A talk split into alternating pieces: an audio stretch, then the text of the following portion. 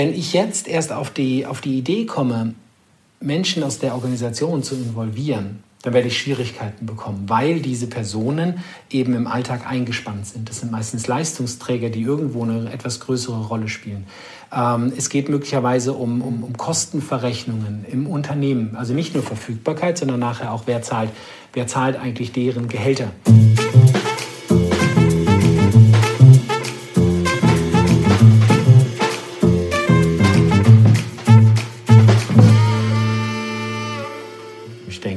Dieser Folge könnten wir mal anfangen, über das Implementation Framework, die Psychology of Change oder das Model of Exponential Transformation zu sprechen und vielleicht auch so ein bisschen auf die Zusammenhänge einzugehen. Mhm, das können wir machen. Ja. ja. Jeder, der ähm, sich mein Profil auf LinkedIn angeschaut hat, sieht, dass ich eigentlich seit 2005 äh, mit dem Thema ja, CAD und BIM eigentlich arbeite. Und ähm, ich habe ähm, angefangen, CAD-Kurse und BIM-Kurse zu geben. Ich habe ähm, diese Technologien in unterschiedlichsten Szenarien irgendwo eingeführt, egal ob das jetzt irgendwie Architekturbüros, Ingenieurbüros, bei Bauunternehmen, bei Baustoffherstellern war.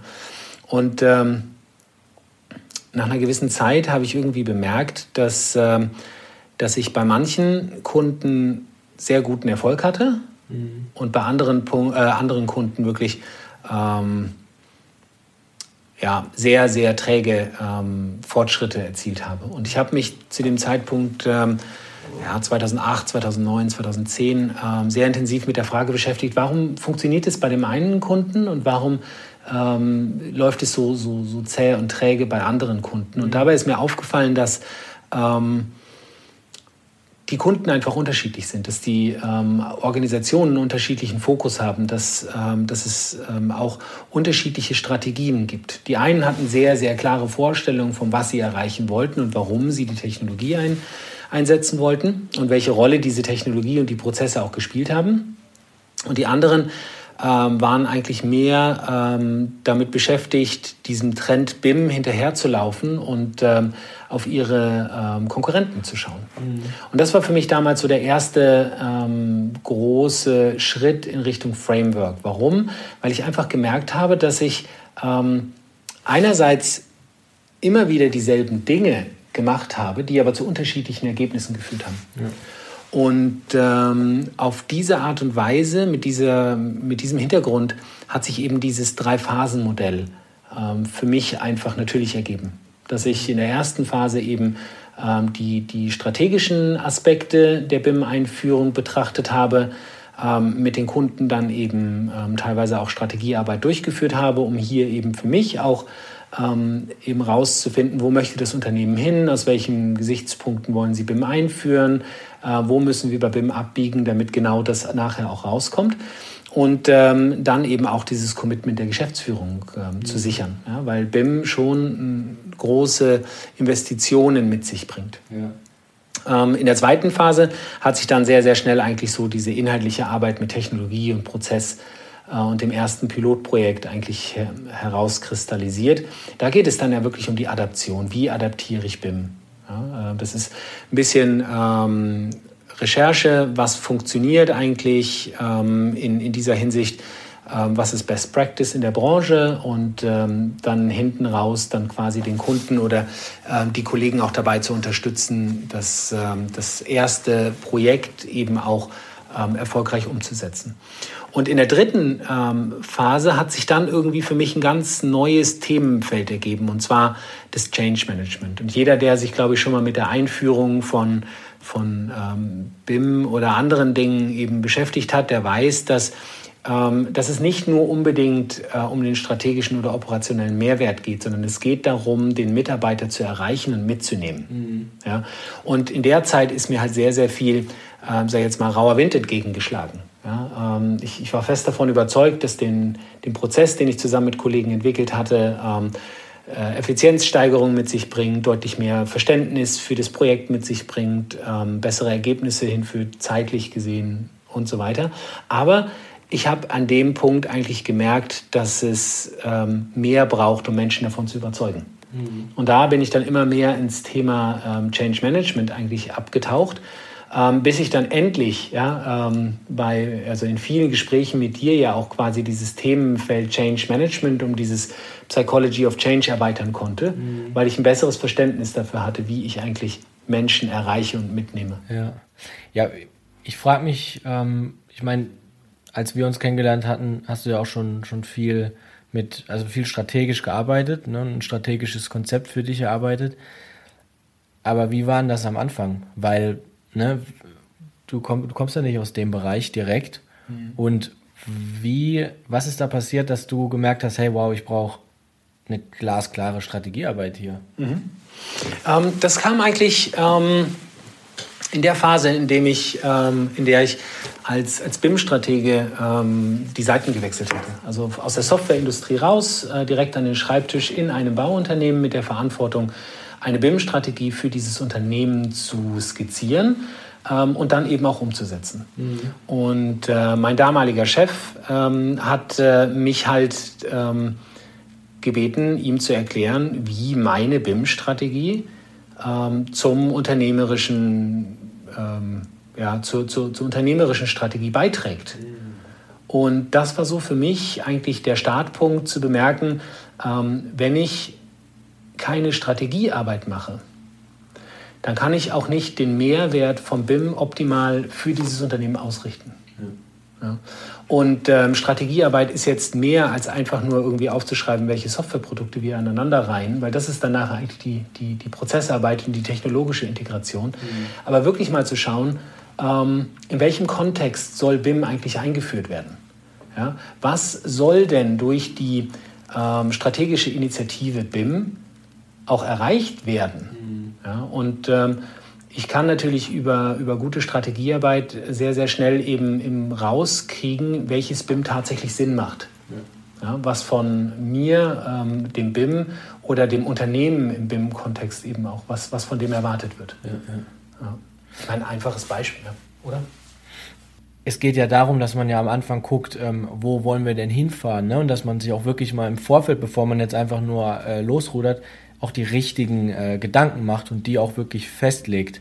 Ne, dass es in die, in die richtige Richtung geht, dass jeder weiß, hey, ähm, deswegen machen wir es und da geht's hin. Ja. Ja, also ich meine, wir können ja noch, noch expliziter werden, aber das ist ein sehr, sehr gutes Bild. Ja? Also es, es, geht tatsächlich darum, ähm, das, das, Ziel zu definieren und einen Weg herauszufinden, wie wir an das Ziel kommen. Genau. Ja? Also ganz explizit ähm, kann man da schon ähm, auf dieses Beispiel eingehen. Ich meine, ähm, Bauunternehmen haben unterschiedliche ähm, Ziele. Das eine Bauunternehmen kommt vielleicht gerade aus einer Reihe von Verlustprojekten und hat seinen Schwerpunkt auf Risikomanagement gelegt. Ähm, und äh, das andere Unternehmen ist gerade ähm, sehr stark im Wachstum und stellt sich eigentlich die Frage, wie wir ähm, personell äh, in, gleichem Tempo wachsen können und steht, steht vor der Herausforderung, eigentlich mit ähm, der gleichen Anzahl Menschen oder Mitarbeitern eben deutlich größere Projektvolumen umzusetzen. Ja. Die einen haben das Risikomanagement ähm, als strategisches Ziel, die anderen haben eben Wachstum oder, oder Effizienzsteigerung als Ziel. Und dann gibt es vielleicht noch einen dritten, der sagt, okay, ich setze auf, auf ein paar ähm, andere Trends, wie zum Beispiel internationalen Handel, Präfabrikation, Modularisierung. Ähm, und, und all diese unterschiedlichen Grundausrichtungen des Bauunternehmens führen zu komplett unterschiedlichen ähm, Schwerpunkten in der BIM-Strategie. Ja. Weil wenn ich ähm, ein, ein, gutes Risikomanagement äh, machen möchte, ähm, komme ich sehr, sehr schnell drauf, dass ich ein besseres Verständnis für diese Projekte brauche, ja. dass ich möglicherweise auch das Mengenrisiko ganz anders angehen muss. Und das führt zu einer BIM-Strategie, die BIM in der, in der Kalkulation eben ähm, fokussiert, ja, wo ich dann, was weiß ich, den ähm, in, in diesem Prozess eben, eben das Modellieren von, von Kalkulationsmodellen ähm, dreidimensional ähm, angehe, wo ich dann über, über das, das ähm, Übersetzen der, der 2D-Zeichnung 3D-Modelle schaffe, ein besseres Verständnis dafür bekomme, generell, mhm. ähm, aber auch anderen sehr, sehr viel schneller in wenigen Sekunden eigentlich komplexe Zusammenhänge in, in diesem Gebäudemodell eben vermitteln kann. Mhm. Ähm, wenn ich allerdings auf Präfabrikation oder äh, internationalen Handel setze, muss ich möglicherweise eben in einen Planungsprozess ähm, die technischen Gewerke, die, die technischen Disziplinen viel, viel früher einbinden, damit ähm, Holzbauteile die notwendigen Aussparungen haben. Ja. ja ähm, und, und, und. Das bedeutet, die Strategiearbeit ist einfach äh, essentiell, weil BIM nicht gleich BIM ist. Ja, das ist in einem Projekt, in einem BIM-Projekt möglicherweise anders. Ähm, wir wissen, im Hochbau haben wir ähm, eine gewisse Art von BIM-Projekt, die immer wieder gleich ablaufen mit den Planungsbeteiligten, den Bauherren ähm, und dem Bauunternehmer. Aber das ist weniger diese Art von BIM-Strategie, über die wir ja hier reden. Wir reden darüber, wie kann ich einer, einer Organisation mit 1000 plus Mitarbeitern eben dieses Thema BIM näher bringen. Wie bringe ich BIM in diese Unternehmensstrukturen rein? Ja, also da stellt sich dann wirklich eher die Frage, wie führe ich eigentlich Wandel ein? Ja. Ja. Und deshalb eben auch die erste Phase. Ich meine, wir haben die, ähm, die, die Strategiearbeit, aber wir haben da eben auch einen großen Teil der, des, des Programmmanagements, also sich hinzusetzen und sich dann nachher nach der verankerten Strategie wirklich mal die Frage zu stellen, wie werde ich das jetzt in den nächsten Jahren umsetzen? Mhm. Welche Ressourcen brauche ich? In welcher Reihenfolge gehen wir die Themen an? Ähm, wie gedenken wir quasi nicht nur eine kleine Gruppe, sondern eben eine größer werdende Gruppe oder vielleicht das gesamte Unternehmen mitzunehmen. Das sind alles noch Dinge, die wir in der Strategie formulieren müssen, in der Planung eben konkretisieren müssen, bevor wir dann überhaupt erstmal in der Lage sind, irgendwie bei der Geschäftsleitung um die notwendigen äh, Ressourcen, Budgets, Mandate und Freigaben zu bitten. Ja. Aber das ist äh, in, in meiner, meiner Sicht eben ähm, der, der strukturierte Startpunkt auf der BIM-Reise, ähm, sich, sich wirklich äh, im Vorfeld mit ähm, wirklich guter Strategiearbeit, einer guten Planung dann eben auch ähm, das, das grüne Licht und den Daumen hoch zu holen. Ja. Genau. Und in Phase 2 ähm, geht es dann eigentlich darum, das Ganze umzusetzen. Ja? Das Ziel ist es, ähm, ein, ein erstes Pilotprojekt durchzuführen, und damit wir da hinkommen, müssen wir jetzt halt ein Team zusammenstellen, mit dem wir eben in die Prozessarbeit äh, und die technologische Integration gehen können. Hier können wir uns dann eben bei, bei der Recherche im Markt umschauen. Wir können ähm, in, in Fachforen ähm, hier vielleicht auch mit strategischen Erfolgspartnern eben reingehen und, und schauen, was ist denn momentan eben Stand der Technik, State of the Art? Mhm. Was ist die nächste Generation? Was brauche ich, um meine Strategie auch tatsächlich so umzusetzen? Ja, ja, ja. wenn du wenn du sagst, äh, das Team zusammenstellen, mhm. was, was, was sind da so die Gedanken dazu? Ich meine, es ist ja schnell gesagt, ne? aber mhm. gibt es auch unglaublich wichtige Elemente wieder. Ja, ich denke, die Frage gebe ich ja gerade mal zurück. Ich meine, ah, äh, den Psychologen im Team. Also ich, ich würde natürlich dich auf jeden Fall sofort reinziehen, weil dieses Team braucht gewisse Fertigkeiten. Ja. ja und es braucht auch unterschiedliche Typen, damit es ausgeglichen ist. Ja. ja. Und ähm, da spielt eben ja, die Psychologie mhm. oder die, die Grundausrichtung von Menschen eben eine ganz elementare Rolle. Was, was fällt dir denn spontan dazu ein? äh, spontan würde ich im Prinzip sagen, wir suchen uns in der Phase eigentlich Leute, die, die können und wollen. Mhm. Ja, also wir, wir wissen ja, wir sind jetzt in, in der Prozessarbeit und da brauche ich Leute, die ähm, irgendwo auch eine gewisse Frustrationstoleranz mitbringen. Ähm, also persönlich, aber auch das Know-how. Ja, ich brauche jetzt die richtigen Leute. Langfristig will ich ja alle mitnehmen. Aber jetzt gerade am Anfang muss ich da schon echt picky sein. Mhm. Und äh, die Menschen, die jetzt wirklich die intrinsische Motivation haben, ähm, und, und das Know-how, die können mit mir gemeinsam eigentlich diese Reise beginnen, weil die ersten Schritte, die sind ja enorm schwer, gerade wenn es um, um, um die Iterationsprozesse etc. geht und, und wenn, wenn noch keiner wirklich, wenn da noch keine Bewegung im Außen da ist, da muss man wirklich Hand in Hand, Schritt für Schritt gemeinsam gehen. Und unabhängig von der Teamzusammensetzung kommt es halt jetzt auf jeden Einzelnen an. Genau, und ähm, das ist ja, glaube ich, auch genau der wichtige Punkt. Ne? Ähm, ich, ich habe das immer Identifying and Recruiting Superheroes genannt. Also was wir hier wirklich brauchen, sind die Menschen, die können und wollen, wie du es ausgedrückt hast. Das sind meistens die Menschen, die tatsächlich ein absolutes Verständnis für die Probleme im Alltag haben. Ja. Die kennen die Probleme, die, die haben diese Probleme auch satt. Ja. die, die finden sich nicht mehr damit ab, dass diese Probleme existieren. Die arbeiten aktiv an Lösungen. Das sind Menschen, die sich privat auf ihren äh, Computern zu Hause die notwendige Software installieren, ausprobieren, ähm, dieses Problem wirklich versuchen in den Griff zu bekommen.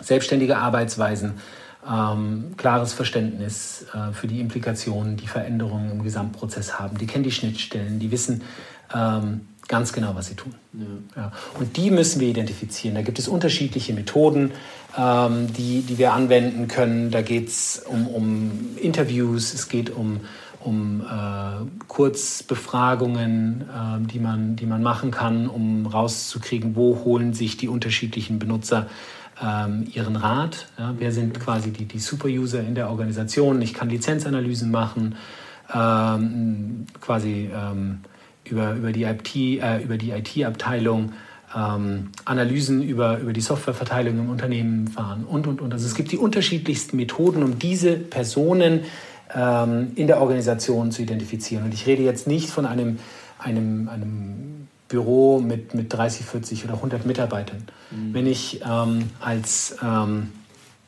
ein, ein ähm, Baustoff- oder Bauhilfsstoffhersteller ähm, global unterwegs bin und äh, eben eine, eine neue BIM-Software ähm, für, mein, für mein Engineering suche und ich ähm, eine Engineering-Abteilung weltweit verteilt habe, da macht es keinen Sinn, dass sich eine kleine Gruppe am Hauptsitz ähm, damit beschäftigt, sondern da muss ich eben auch rauskriegen, wen muss ich international in diesen Prozess involvieren, um wirklich quasi nicht nur alle Anforderungen abzuholen, sondern auch eben um das Buy-in der unterschiedlichen Akteure äh, in dieser Organisation zu holen. Und da wird es dann eben extrem wichtig, diese, diese Superhelden wirklich zu identifizieren. Und diese Methoden sind ja im Framework schon mit drin.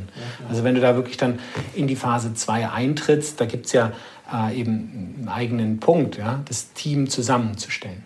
Ja. ja und vor allem jetzt Team, ne? Ist auch nochmal spannend, weil genau. wir sprechen von Superheroes und dann die Arbeit aus, aus Superheroes ein Team zu machen. Also wenn wir jetzt mal in dem, in dem Wortlaut bleiben, ne? Weil das ist eine Arbeit, aber wenn, wenn man das schafft, dann wird es geil, weil da, da genau. so viel, so viel Kompetenz und so viel Energie, so viel Motivation, die brauchen wir in den Monaten danach. Ne? Genau, diesen, diesen Enthusiasmus, diese Euphorie, diese ja. Frustrationsbereitschaft, äh, ja? Ähm, also oder, oder vielleicht die Fähigkeit, Frustration auch zu durchleben, ohne genau. aufzugeben. Ähm, Wege zu gehen, die, die jetzt in der Organisation für die Initiative einfach noch niemand gegangen ist. Ne? Da braucht es halt wirklich ähm, Leadership, um, um eben aus, aus den Individuen ein Team zu machen, weil sonst bleibt es eine Gruppe von fähigen Menschen. Ja. ja. Und das ist der Unterschied. Ja.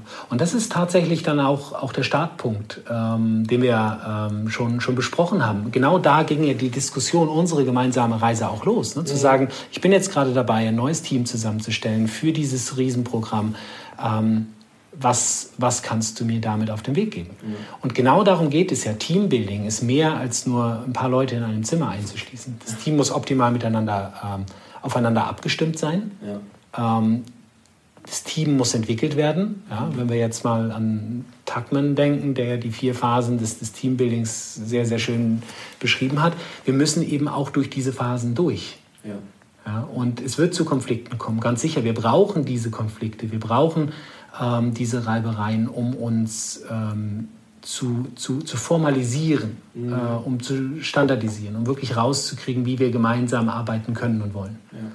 Ja. Ähm, und erst wenn das wirklich gut durchlaufen ist, ähm, kann ich eben in, die, in, in, in den nächsten Schritt oder kann ich den nächsten Schritt machen und mich tatsächlich mit der inhaltlichen Arbeit, mit Prozessen, mit Technologie, mit, mit Richtlinien, Standards und so weiter auseinandersetzen. Ja. Ja.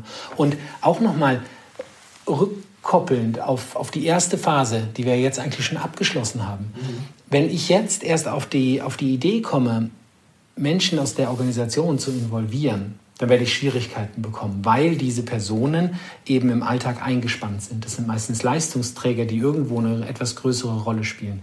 Ähm, es geht möglicherweise um, um, um, Kostenverrechnungen im Unternehmen, also nicht nur Verfügbarkeit, sondern nachher auch, wer zahlt, wer zahlt eigentlich deren Gehälter.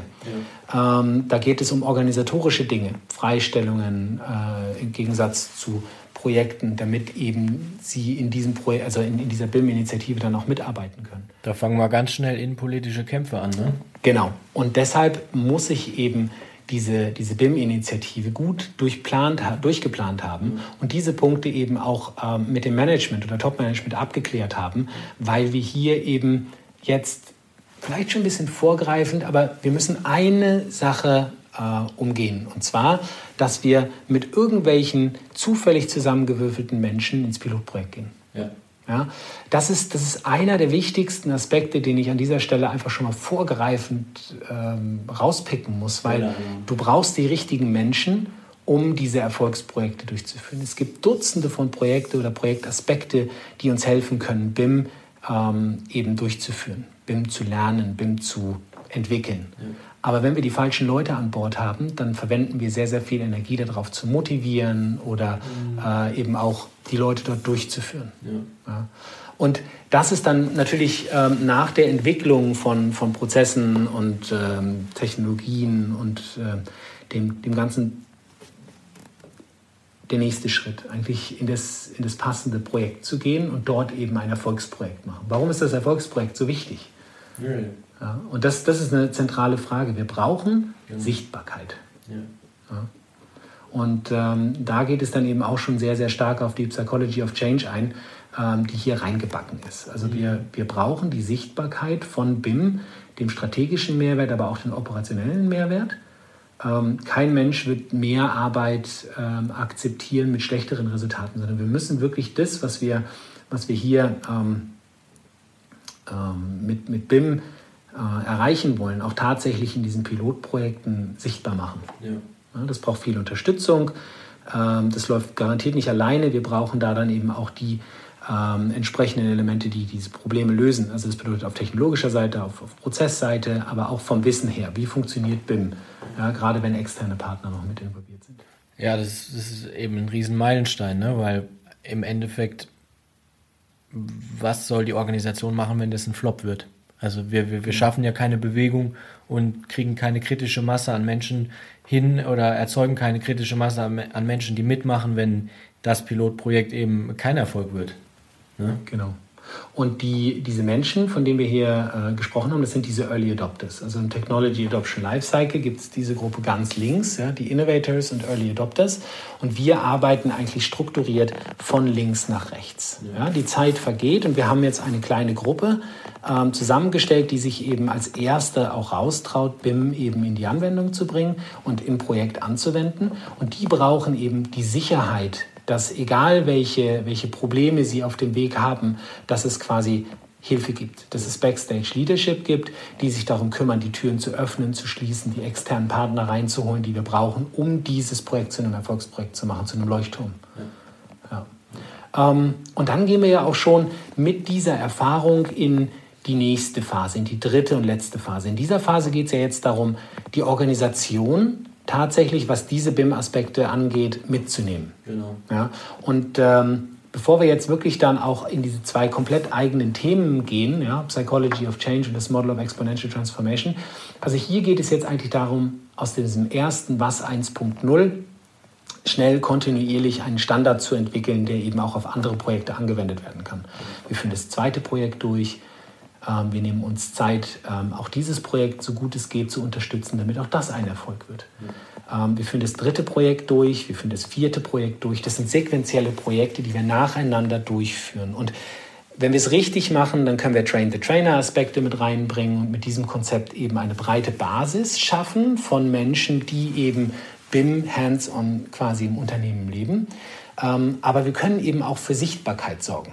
Also wir haben nicht nur das Continuous Improvement im Sinne von der kontinuierlichen Verbesserung, die wir brauchen, um die Reife äh, dieser, dieser BIM-Prozesse und BIM-Technologien nach oben zu bringen, damit sie anwendbar werden für die Masse, sondern wir brauchen vor allen Dingen diese kritische Masse an Menschen, ähm, die BIM eben auch sichtbar machen. Die BIM leben, weil sie es wollen, weil das ist ja eben der Aspekt, den wir nutzen wollen, um BIM in die Organisation zu tragen. Ja. Das Storytelling. Absolut. Genau. Und da geht es ja jetzt ähm, eigentlich sehr, sehr stark auf, auf die Psychology of Change ja. mit den Stichpunkten sozialkognitive Lerntheorie, ähm, um die Beziehungsarbeit, wie wir quasi Menschen, die eigentlich eher äh, mit Abstand äh, auf, auf BIM reagieren, ähm, denen die Möglichkeit geben, zu partizipieren ja, und die eben mitzunehmen. Aber das ist, denke ich mal, auch ein spannendes Thema. Absolut, ähm, absolut. Absolut. Ja, weil die, Podcast, die, die Themen mit sozialkognitiver Lerntheorie, es ist ja das, was du eben schon angesprochen hast, ne? mit Train-the-Trainer-Konzepten. Da geht es um Peer-Learning, also Mitarbeiter lernen auch von Mitarbeitern und das ist ein Konzept, was sich schon seit Jahrtausenden ähm, bewährt hat, ja, wenn wir voneinander lernen. Ähm, und genauso das Thema äh, Social Proof. Ja? Mhm. Also ich habe dieses Projekt, ich habe, ich bin Wege gegangen und, und, und trage den Pokal in der Hand und sage hier, ähm, macht's mir nach. Und das ist eine Grundvoraussetzung für, für, für eine allgemeine Adaption oder Entwicklung. Und was wir eigentlich wollen, ist ja auch, am Anfang geht es viel um Motivation und, und, und wir müssen Dinge in Bewegung bringen. Und irgendwann ist ja das Ziel, das Neue zum Standard zu machen. Und dann braucht es gar nicht mehr diese, diese, diese High-Peak-Motivation von den Leuten, sondern wenn das Ding erstmal Standard ist, wenn es überall in der Organisation umgesetzt wird, wenn die, wenn die, die Voraussetzungen gegeben sind, die Dinge industriell aufgesetzt sind und standardisiert sind, dann braucht es auch gar nicht mehr diese Motivationsarbeit, sondern dann, dann ist es das alltägliche Doing. Und wenn wir es schaffen, da hinzukommen, ähm, dann haben wir unser Ziel erreicht. Mhm. Und das geht ja auch Hand in Hand ne, mit den sequenziellen Projekten. Ja? Die, die ähm, Early Adopters werden sich melden. Ja? Genau. Ähm, das, ist, das ist eben auch ein interessanter Effekt, dass in dem Augenblick, wo wir ähm, offen, authentisch, ehrlich ähm, eben über diese BIM-Initiative, über dieses Pilotprojekt berichten, mhm. entsteht Bewusstsein für den Wandel. Ja? Ähm, nicht jeder wird dieses Bewusstsein mitbringen, nicht jeder wird es so verstehen, aber es gibt in einer Kohorte von 100 Menschen 13,5 Personen, die eben als Early Adopter klassifiziert werden können. Das sind Menschen, die die Bereitschaft mitbringen, die wir brauchen. Mhm. Ähm, die sind bereit für den Wandel, die suchen den Wandel. Die haben eigentlich den Status quo bereits in Frage gestellt und arbeiten dran, sich dort wegzubewegen. Mhm. Und um diese 13,5 geht es. Es geht nicht um den Rest der Organisation, die ähm, noch mit Abstand äh, oder vielleicht sogar ähm, mit, mit negativen Reaktionen auf diesen, diese Veränderung reagieren, sondern wirklich nur ähm, diese Personen zu identifizieren und mitzunehmen, denen die Chance zu geben, ähm, im zweiten, im dritten, im vierten Projekt teilzuhaben mhm. und diesen Schritt zu machen. Weil nichts wäre schlimmer, als dass wir gute Mitarbeiter ähm, verlieren, weil irgendwie kein Fortschritt im Unternehmen stattfindet. Ja. Ähm, aber ich denke, das ist eben auch dann genau der Punkt, wo, wo dieses Implementation Framework als, als Framework aufhört und wo diese Themenbereiche ähm, Psychology of Change und Model of Exponential Transformation eben äh, in den Vordergrund rücken. Ja. Sie sind in dieses Framework reingebacken. Das Framework steht zum Download auf implementationframework.com zur Verfügung. Ähm, ich denke, in dem Leitfaden haben wir auch äh, in zehn einfachen Schritten gut beschrieben, wo es in diesen einzelnen Schritten drauf ankommt. Mhm. Ähm, nur jetzt wird es halt echt spannend. Also jeder, der BIM in irgendeiner Form in sein Unternehmen tragen will, ähm, hat, glaube ich, sehr viel mehr Spaß an dem gesamten Prozess, wenn er sich mal mit der Psychology of Change auseinandergesetzt hat. Also wenn, äh, wenn man sich mit dem Thema Change Management auseinandergesetzt hat und äh, bei der EDCA-Methode von ProSci oder ähm, bei Kottas Eight Steps oder ähm, vielleicht sogar Accelerate gelandet ist, das sind Change Management Methoden, also Dinge, mit denen ich Veränderungen in Unternehmen trage. Aber das Verständnis zu bekommen, was in den Köpfen abgeht, ja, was psychologisch passiert, wenn ich jemanden auch nur mit der Ankündigung von Veränderung konfrontiere, mhm. das ist halt sehr, sehr interessant. Und da sollten wir in der nächsten Folge drauf eingehen. Absolut. Ja, und was ich auch bei, beim Model of Exponential Transformation so mag, ist diese Verbindung von ähm, natürliche, uralte Mechanismen, die wir Menschen in uns tragen, in Kombination mit wirklich ähm, dem 21. Jahrhundert, mit neuen Methoden der Kommunikation, äh, mit der Digitalisierung, ne, mit den technologischen Entwicklungen. Und das Modell ist eigentlich ein Konzept, was, was beides zusammenführt, was sagt, hey, wie, wie, wie hat denn der, der Mensch sich entwickelt über die Jahrtausende, wie hat er denn optimalerweise gelernt und ähm, was können wir 2020 optimalerweise machen, um das zu fördern. Mhm. Und das finde ich halt so super spannend. Und ja, lass da auf jeden Fall mal genauer drauf eingehen dann. Ja. Und das zeigt ja auch die Studie, die wir ähm, jetzt in den letzten Monaten mit den ganzen Interviews und ähm, äh, Internetmethoden, äh, Survey-Methoden eigentlich auch durchgeführt haben. Ne? Also mhm. es, es, gibt, es gibt den Fokus auf ähm, das Commitment der Geschäftsführung und des Managements. Das erreichen wir dadurch, dass wir eine gute ähm, Strategiearbeit haben. Ja. Ähm, wir brauchen ähm, eben aber auch eine gute Kommunikation, um den Mitarbeiter zu erreichen und mitzunehmen. Genau. Ja, um ihm äh, eben diese Fragen, warum, wie und was eben auch zu beantworten und ihm das Social Proof und den Social Peer Pressure zu geben, ähm, damit er sieht, okay, diese Veränderung, der, dieser Veränderung kann ich nicht mehr aus dem Weg gehen. Und das ist das Implementation Framework mhm. ja, in all seinen drei, drei Phasen. Und wichtig ist es halt, das nicht nur auf diese zehn Schritte zu re reduzieren, sondern sich eben auch noch diese beiden anderen Bereiche, Psychology of Change und das Model of Exponential Transformation, einfach mal anzuschauen. Genau. Genau. Aber ich denke, das ist ein schöner Abschluss, oder? Ja. Ja. Absolut. Es äh, fühlt sich rund an. Ja.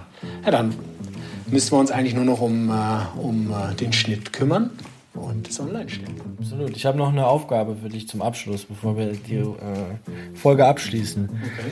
Du musst äh, das Model of Exponential Transformation äh, dreimal hintereinander so schnell wie möglich sagen. Ui, uh, muy, muy, muy. Model of Exponential Transformation, Model of Exponential Transformation, Model of Exponential Transformation. Ich krieg's gerade einmal so hin. Ja, siehst du. Gut, klasse. Also vielen Dank für die Aufmerksamkeit und bis zur nächsten Folge. Bis zum nächsten Mal. Ciao, ciao. Ciao.